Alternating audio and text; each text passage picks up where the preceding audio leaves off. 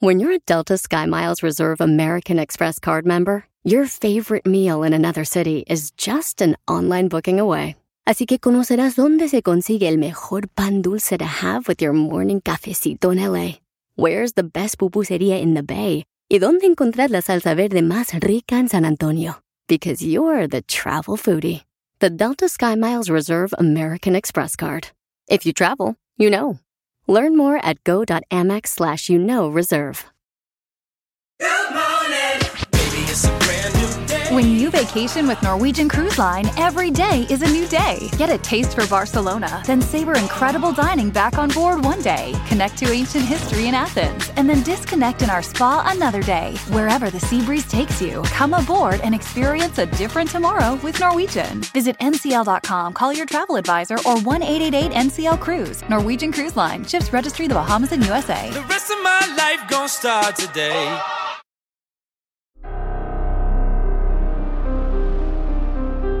En Código Misterio encontrarás temas relacionados con energías, cuarzos, sanaciones, meditación, ovnis, fantasmas, pirámides, misterios inexplicables, culturas antiguas y continentes desaparecidos. Pero también nos remontaremos al conocimiento de nuestros ancestros para vivir una vida más sencilla pero plena. Bienvenidos.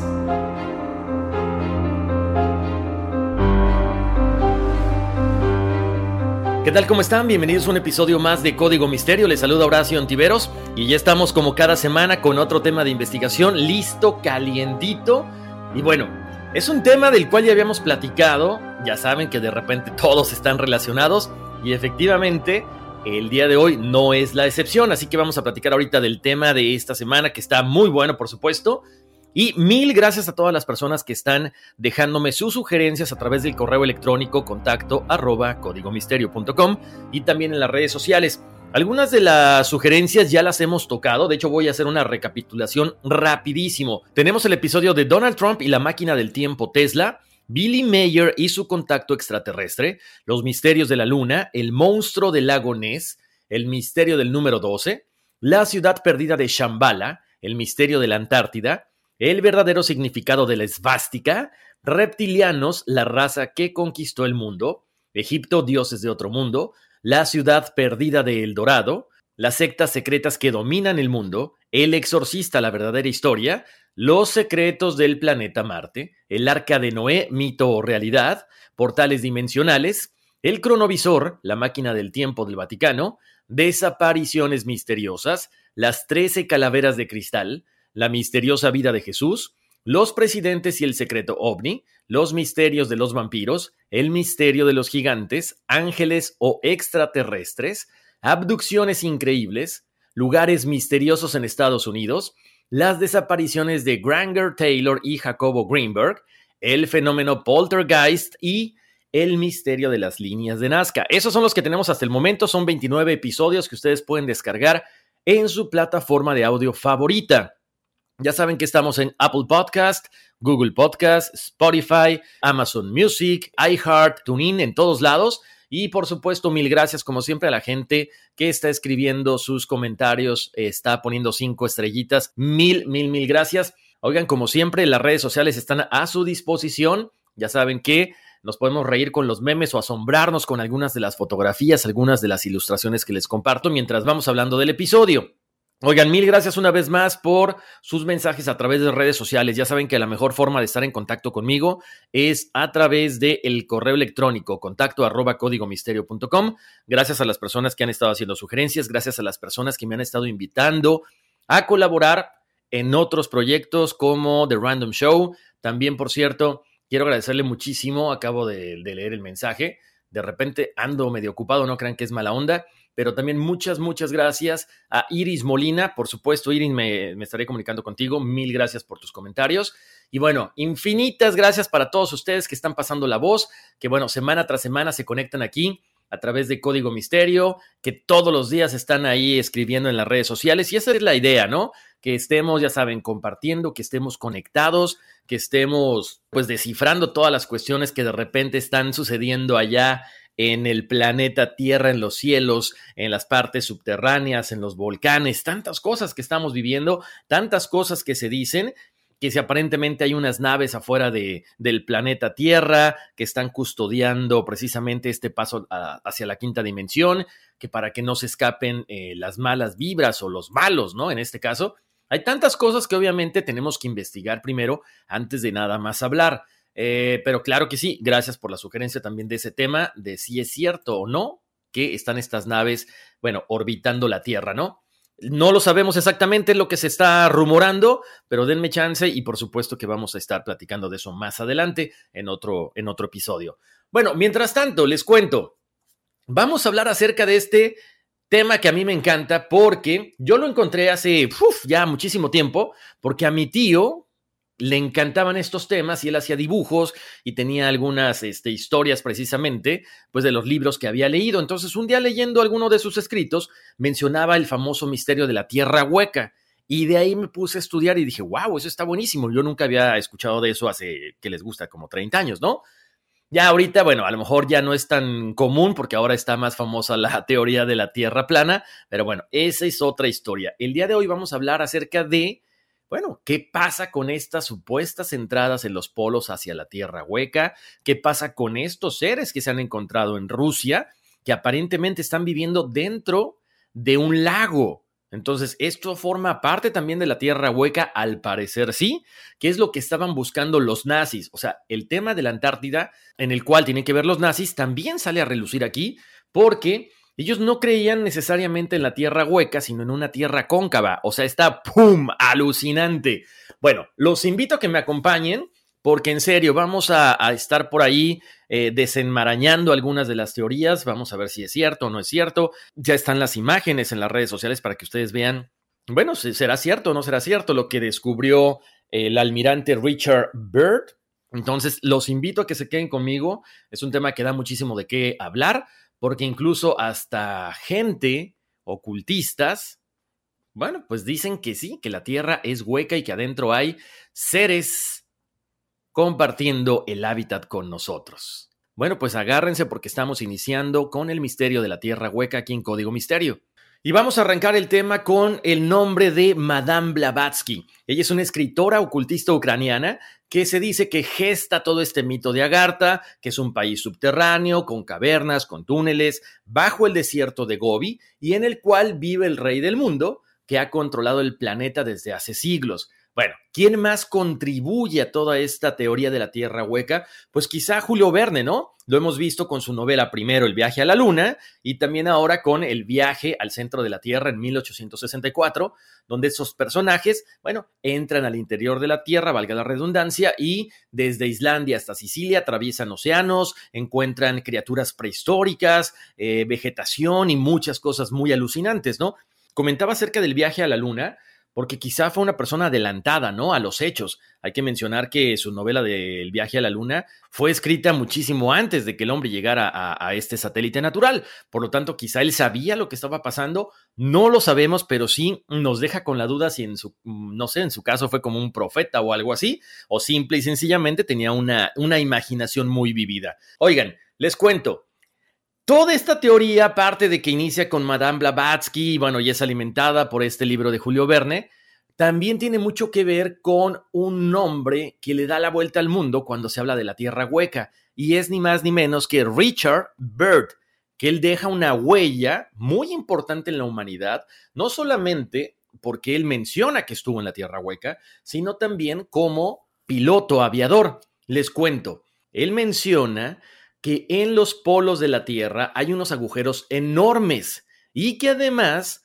precisamente ahí tenemos acceso a la Tierra hueca. O sea, las temperaturas no tienen mucha lógica porque estamos en los polos y de repente hay vida silvestre en el interior del planeta. O sea, imagínense esto, si ahorita con tantos avances tecnológicos, con las fotos que tenemos de la NASA, con estas manchas o estos huecos que aparecen en los polos, se llega a catalogar como locos a la gente que piensa esto. Imagínense hace, Dios mío, hace algunos años cuando Richard Byrd, bueno, propone esta teoría, ¿no? Les cuento, a finales del siglo XIX, el 25 de octubre de 1888 es cuando nace Richard Byrd, aquí en Estados Unidos, en Winchester. A los 20 años, Byrd ingresa en la Academia Naval de los Estados Unidos en la que se desempeña con honores durante la Primera Guerra Mundial. Bueno, pues con toda esta experiencia que poseía el almirante Byrd, él adquiere el cargo de instructor de vuelo de la Marina estadounidense en 1926 y junto con Floyd Bennett hizo su primer viaje sobre el Polo Norte. Y el próximo destino que él quería visitar era el famoso Polo Sur. En diciembre de 1928, The City of New York y Eleanor Bowling, naves de expedición, atracaron en la barrera de los hielos de Ross y alcanzaron la estación Little America al sur de la Bahía de las Ballenas. Los miembros de esa expedición pasaron ahí uno de los inviernos más crudos. Esto fue en 1929. Gracias a la labor de Richard Byrd, se lograron cubrir muchas extensiones del continente en torno a esta barrera de hielo y se exploró se confeccionaron mapas también en un breve lapso de tiempo. Acuérdense, él era muy buen piloto. Además, gracias a su método se habían descubierto la cordillera Rockefeller y la tierra de Mary Bird, que era nombrada así en honor a la esposa del almirante. Posteriormente, para el 29 de noviembre de 1929 es cuando Bird realiza el primer vuelo sobre el Polo Sur con el trimotor de transporte Floyd Bennett nombrado en honor a su compañero que ya había fallecido. A bordo también iba el piloto Bernd Balchen, el copiloto Harold June y el fotógrafo Ashley McKinley. 18 horas con 41 minutos fue lo que duró el vuelo. Después de que exploran todo este continente, la expedición vuelve a Estados Unidos para el 18 de junio de 1930. Obvio, con toda esta valía, con todos estos descubrimientos, con toda esta experiencia, es cuando la Marina le da a Byrd el rango de almirante. Y también recibe un reconocimiento y una medalla de la American Geographical Society. Ya que platicamos un poquito acerca de toda la experiencia del almirante Byrd, ahora sí vámonos directamente con todo lo que son los misterios de los polos. Acuérdense, muchos estudiosos, muchos investigadores han estado tratando de analizar, bueno, pues cuáles son estos misterios, ¿no? ¿Qué es lo que supuestamente él deja escrito, deja huella en estos diarios? Porque él dice que hay un universo paralelo. De hecho, en el libro El mundo más allá de los polos, el autor italiano estadounidense Amadeo Giannini comenta la idea de que Bert había escrito un diario secreto donde narraba experiencias extraordinarias durante una expedición al Polo Norte en 1947. Y no, no fue a ver a Santa Claus, ni mucho menos. Estas experiencias, imagínense, involucraba seres de otro mundo como animales prehistóricos también. Más adelante les voy a ampliar la información, que bueno, vio ciertos tipos de dinosaurios, incluso hasta mamuts. De acuerdo con el texto de Giannini, Bert se había encontrado con un alienígena que le advirtió de que la humanidad debería elegir el camino de la paz y apartarse de las guerras. Del mismo modo, el autor señala que Bert pudo contemplar tierras sin hielo, con vegetación y formas de vida animal que normalmente no se ven en el planeta Tierra. Además, acuérdense, él estaba sobrevolando los polos. También comenta que a medida que avanzaba más allá del punto polaco, se observó directamente bajo el curso del avión tierras y lagos sin hielo, montañas donde el follaje y la vegetación era abundante. Además, una breve reseña periodística del vuelo sostuvo que un miembro de la tripulación del almirante había observado a un monstruoso animal de color verdoso que se movía a través de los matorrales de esa tierra más allá del polo. Esto está escrito en el libro de Giannini. Raymond W. Bernard, seudónimo de Walter Siegmeister, es un autor relacionado con la medicina alternativa, también es eh, experto en esoterismo y es un pionero del fenómeno ovni.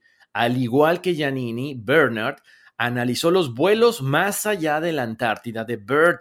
Raymond además publicó La Tierra Hueca, informe sobre un mundo oculto, a finales de los años 60. Como les decía, en esta publicación, La Tierra Hueca, informe sobre un mundo oculto, Bernard describe las etapas de un supuesto descubrimiento geográfico realizado por Bird, una extensión de tierra desconocida en el interior de las cavidades de los polos. Además, también en este libro, él comenta que el almirante Bird este descubrimiento lo mantuvo como el mayor secreto internacional luego de un anuncio de radio transmitido desde su avión y de un breve comunicado en la prensa de aquellos días. Y dice así, Enero de 1956. El 13 de enero, algunos miembros de la expedición estadounidense efectuaron un vuelo de 2.700 millas, McMurdo Sound, 400 millas al oeste del Polo Sur, y penetraron en una tierra que se extiende más allá del polo, reproduce Bernard. Según el autor, Bird describe en su diario que en el interior de la Tierra hay lagos, ríos, vegetación y vida animal, entre otras cosas, que la temperatura no es gélida, al contrario, aparentemente se siente a 20 grados centígrados, que su avión fue saludado y escoltado por varios ovnis que lo condujeron a su vez a la presencia de los reyes que gobernaban el reino antiguo de Agartha.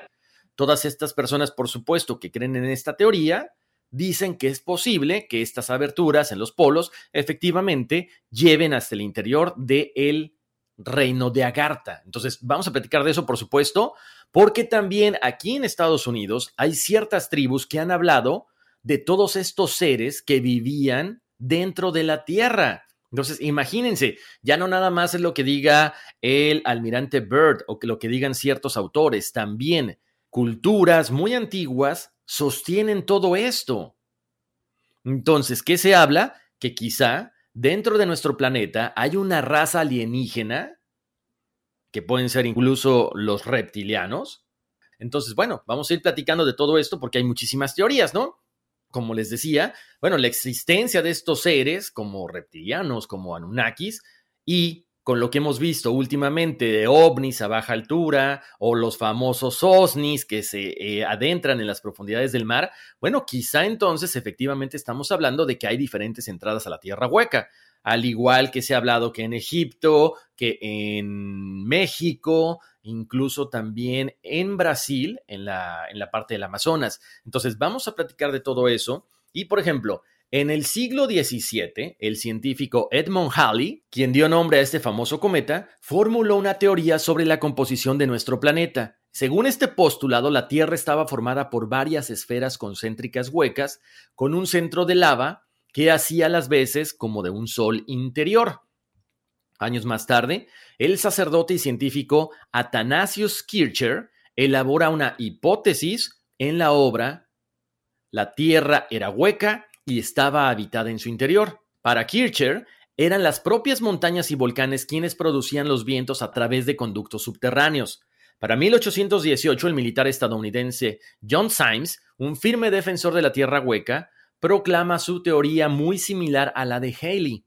Symes intenta propagar sus ideas entre las más altas autoridades del país, pero no fue visto con muy buenos ojos. Para el 2011, Horatio Balance y Paul Benetti publican un video que se llama la serie Map Collection, en el cual ellos se encargan de recopilar y analizar muchísimos mapas de la región de la Antártida y del Polo Norte. Y en estos mapas se hace mención a cráteres gigantescos, o sea que estamos hablando de que efectivamente en algunos mapas antiguos se pueden observar estas entradas a los polos. Ahora, Ahí viene otro tema que tiene que ver ya con uno de los episodios pasados de Código Misterio. Como bien sabemos, es muy conocido que tanto Adolfo Hitler como varios de sus asesores más cercanos estaban muy interesados en las tradiciones místicas orientales, en particular la existencia del reino subterráneo de Agartha como capital de la Tierra Hueca.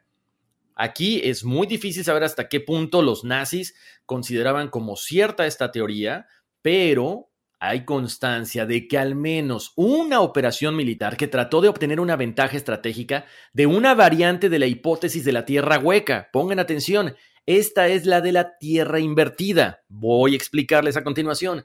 Esta teoría de la Tierra cóncava es que nosotros vivimos en realidad en el interior de un globo terráqueo hueco. Y lo que percibimos como la gravedad no es más que la fuerza centrífuga provocada por la rotación terrestre. Las estrellas son fragmentos de hielo que están suspendidos a gran altura en el aire y la existencia del día y la noche no se explica. Y la existencia del día y la noche se explica por la rotación de un sol central que hagan de cuentas como un foco tiene una parte luminosa y otra parte oscura. Como les decía, muchos alemanes, muchos nazis estaban convencidísimos de la teoría de la Tierra invertida, de esta Tierra cóncava. Ellos convencen a Hitler de que enviara una expedición científica a cargo del doctor Heinz Fischer. ¿Su objetivo cuál era?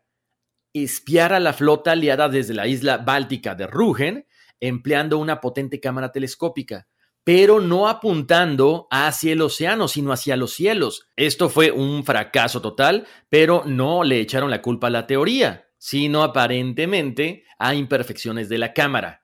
Como les decía, la gente continuó creyendo en esta forma de la Tierra y las leyendas continuaron creciendo y al final de la Segunda Guerra Mundial, otra de las teorías que sostiene que Hitler, que no murió, ni que se fue a Argentina, sino que escapó en un vuelo dirigido a la apertura antártica de la Tierra Hueca, donde entra esta tierra junto con otros 2.000 científicos, militares alemanes y también militares italianos.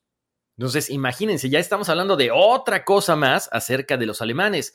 Como les decía, en varias expediciones marítimas al Ártico se han registrado informes de aumento de la temperatura ambiente en la cercanía de los polos, algo que es muy curioso, ¿no? En lugar de que se registre un enfriamiento progresivo, como sería lo más lógico.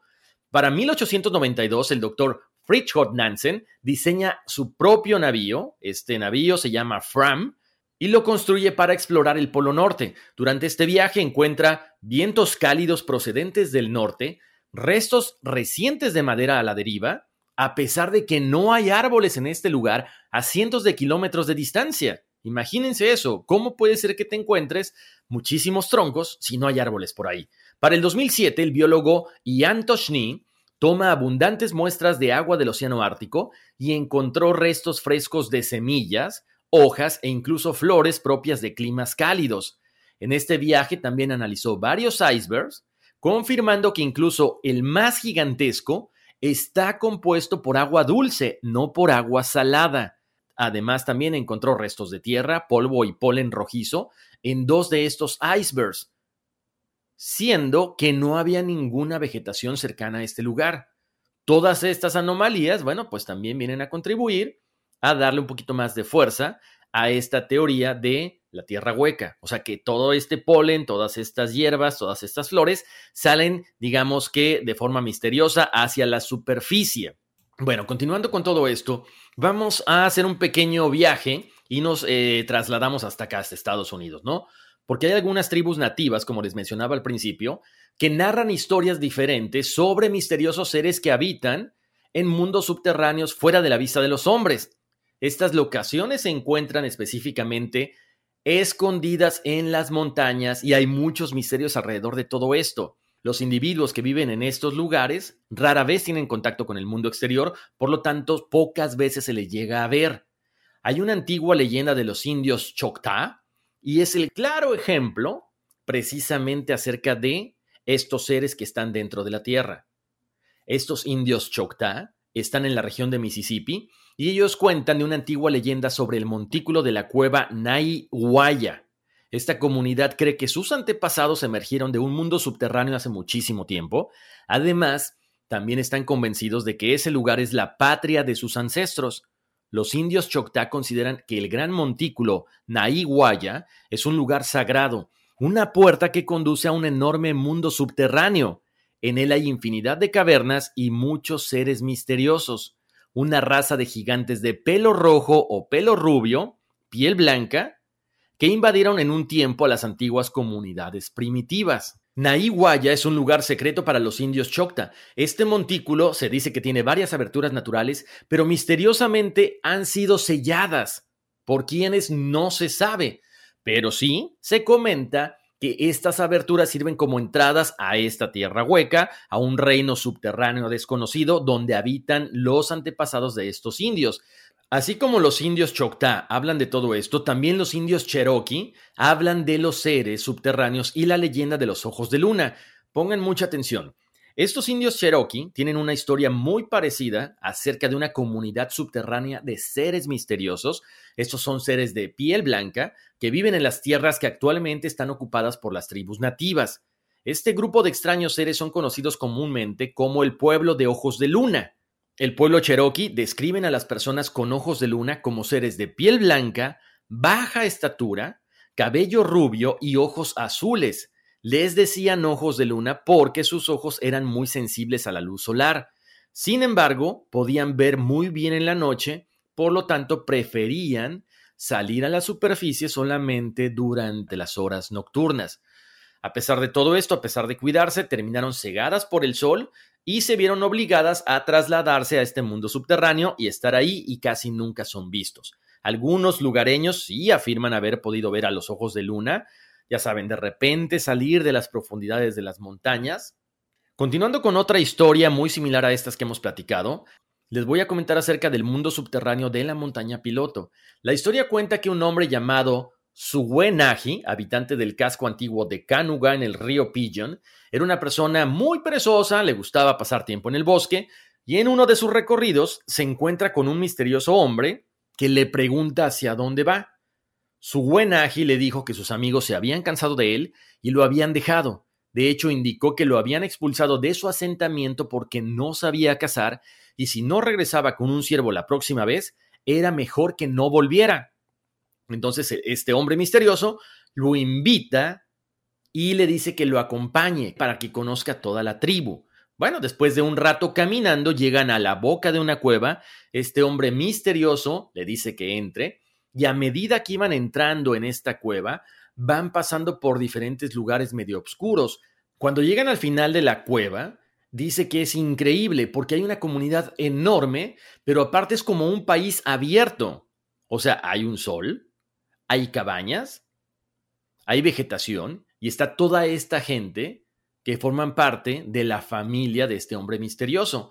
Él se queda alojado ahí en este lugar durante varios días y dice que le dio tiempo de recorrer todo el lugar, hablar con las personas y que eran unas personas muy hospitalarias. Después de un tiempo, pues obviamente eh, su buenaji se cansa de estar ahí, extraña a sus amigos y le dice al jefe de la comunidad que necesita salir.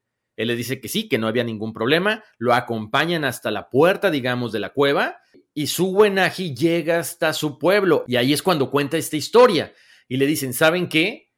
Fui con este ser que me encontré a esta caverna, y es increíble, es como un mundo dentro de nuestro mundo. La gente no cree su historia, por lo tanto, su buenaji iba muy constantemente a este lugar, a platicar, a visitar a sus amigos, hasta que otro hombre del mismo pueblo le dice que lo lleve para conocer a la gente de esta cueva.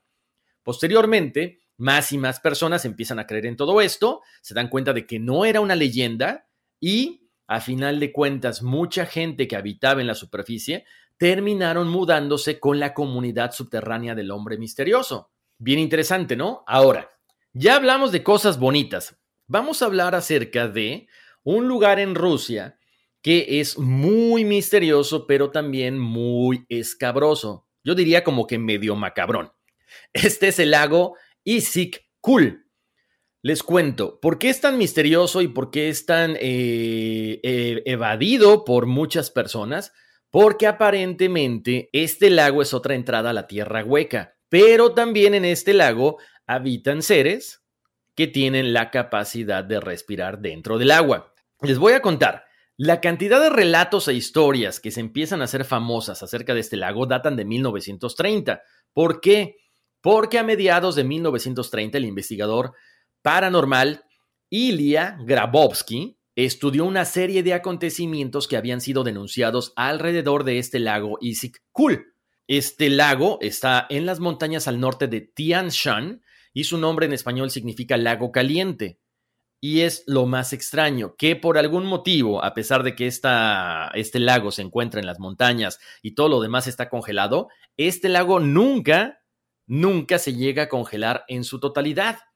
Al llegar Grabowski hasta el lago, se entrevista con una persona que vive por ahí. Le cuenta a este investigador paranormal que las personas que vivían alrededor del lago creían que existían cuevas ocultas en el lago y en las montañas y también le comenta que mientras pescaba con sus amigos en la orilla del lago, vieron una cueva. El acceso a esta era imposible, por lo que tuvieron que regresar al día siguiente con cuerdas, con linternas, con picos, y se dedicaron a explorarla. Entonces hagan de cuenta que cuando ellos se meten a esta cueva, empiezan a caminar, se encuentran con tres esqueletos humanos, o bueno, humanoides, que superaban los tres metros de altura.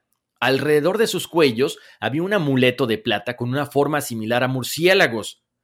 Esta historia no solamente se la da a esta persona que es local de este lugar, sino también se ha hecho muy famosa en Kirguistán, donde se habla de una ciudad perdida que se hundió en este lago Isikul.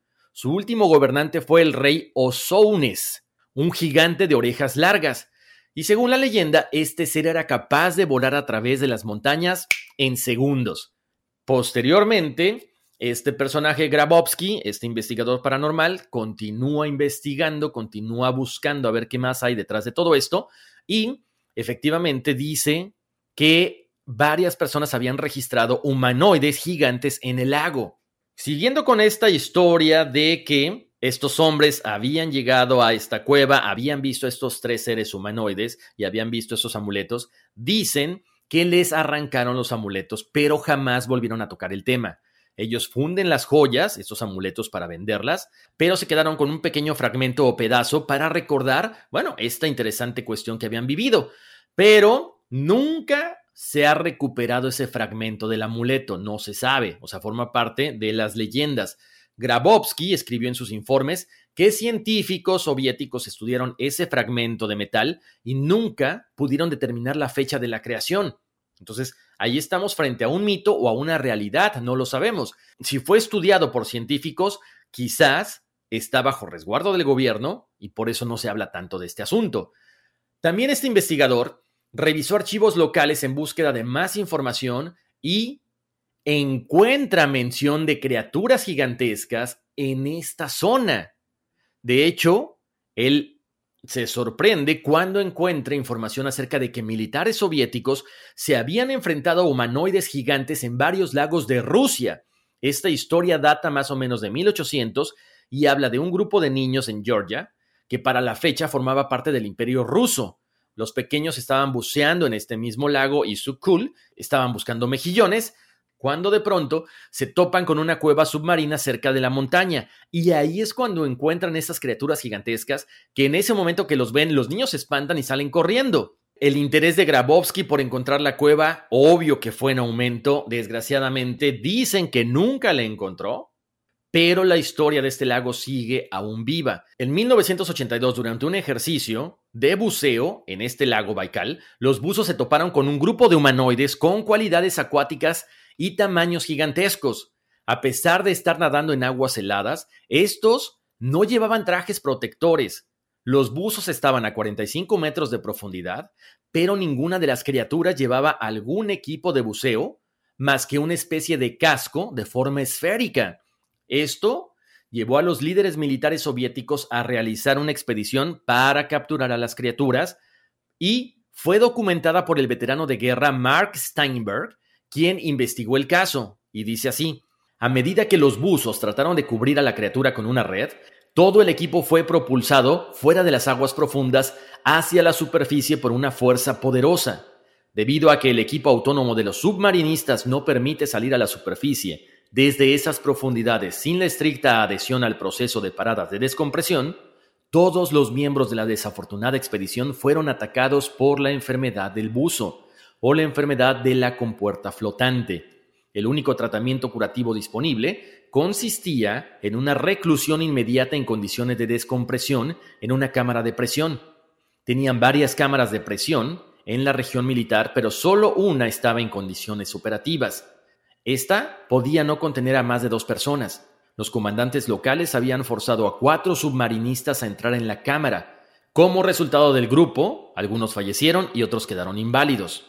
En otras ocasiones cerca del lago se han visto ovnis, incluso se han visto ovnis también, cómo se sumergen dentro de este lago.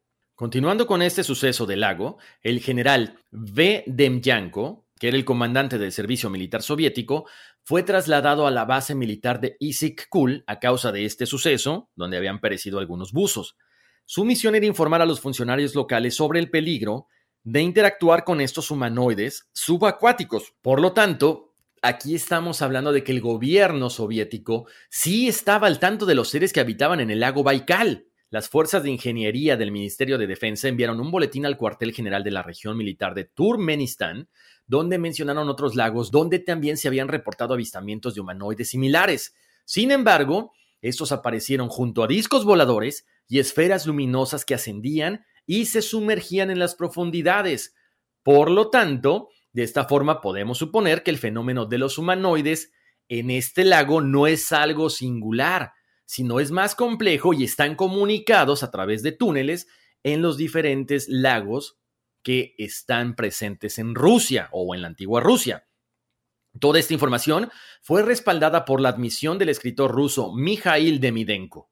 Después de estudiar todo lo relacionado con el tema, recordó su visita al lago Baikal en los años 80 durante una misión de la Unión de Escritores de la Unión Soviética.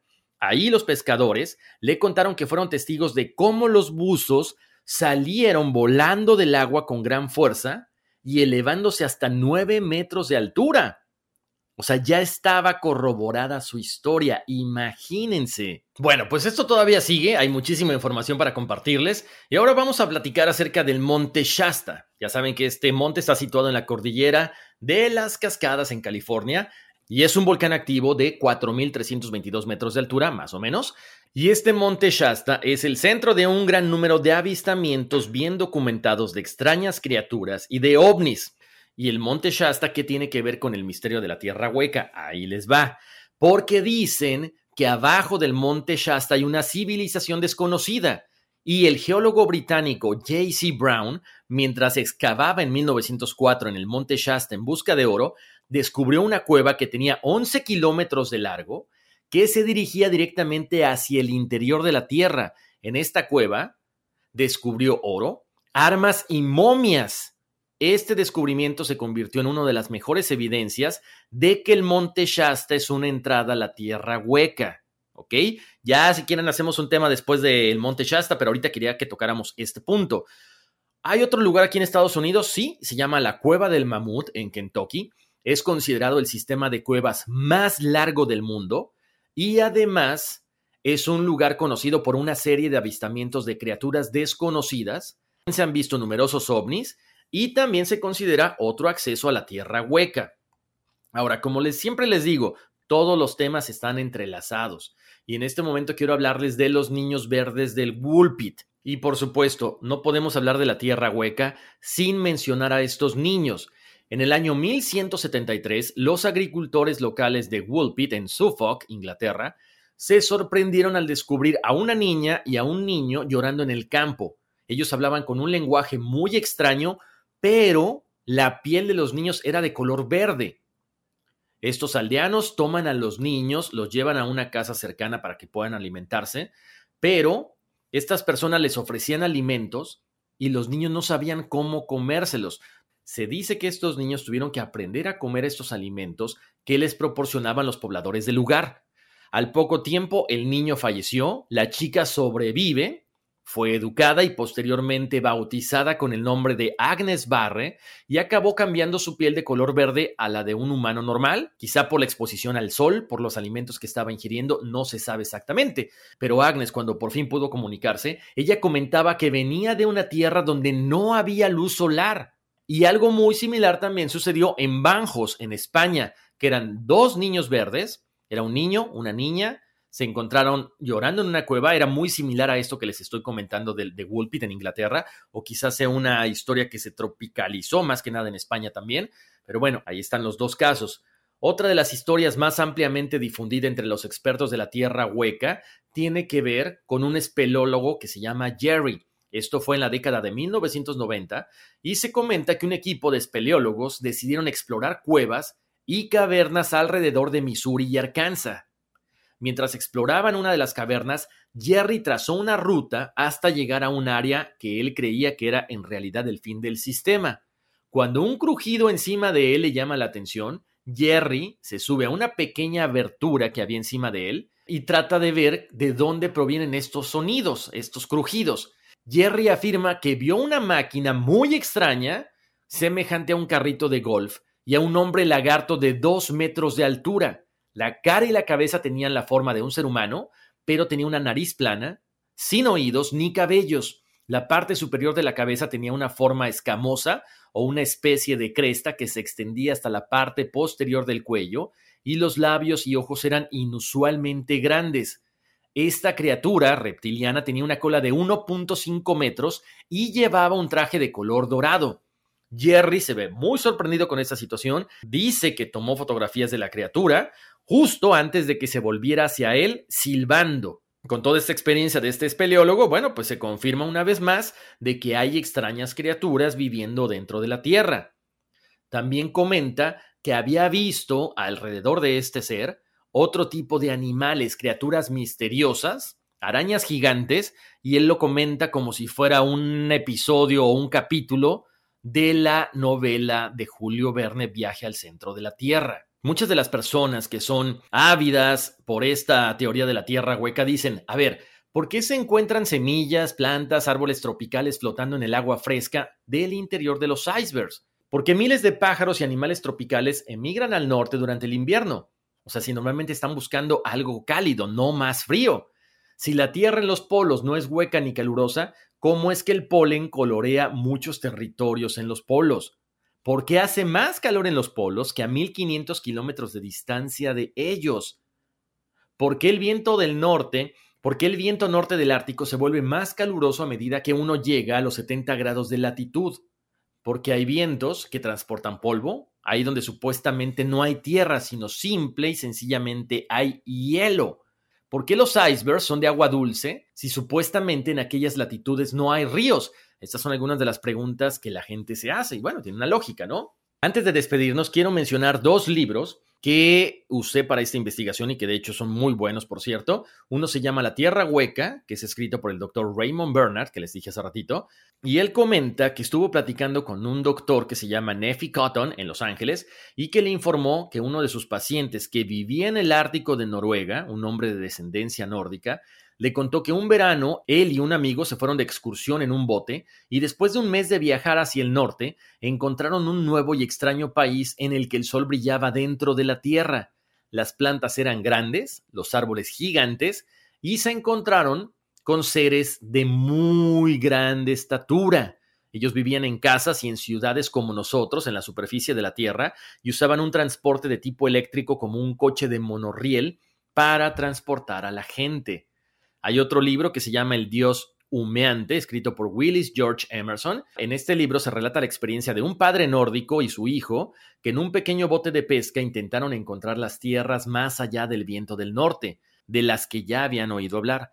Al parecer, una tormenta de viento los llevó a través de la apertura polar y al interior hueco de la Tierra. Ahí pasaron dos años y al regresar a través de la apertura del Polo Sur, el padre perdió la vida cuando un iceberg se rompió en dos y destruyó el bote. El hijo fue rescatado, pero cuando contó su increíble historia, lo metieron en un hospital psiquiátrico porque decían que estaba demente. Después de ser liberado y de pasar 26 años como pescador, se mudó a los Estados Unidos y en su lecho de muerte le comentó a George Emerson que él había dibujado mapas del interior de la Tierra y que tenía manuscritos relatando sus experiencias. ¿Qué tal, eh? Pues ahí está, como siempre, muchísimas gracias por su atención. Nada más cierro con que hay, como les decía, muchísimas entradas a la Tierra Hueca. les comentaba de estas dos aquí en Estados Unidos. Hay en Egipto, hay en el Tíbet, hay en Yucatán, en el Triángulo de las Bermudas, en la ex Unión Soviética, en este, precisamente en este lago que les estaba comentando. También hay en África. En fin, hay muchísimas puertas hacia esta tierra hueca.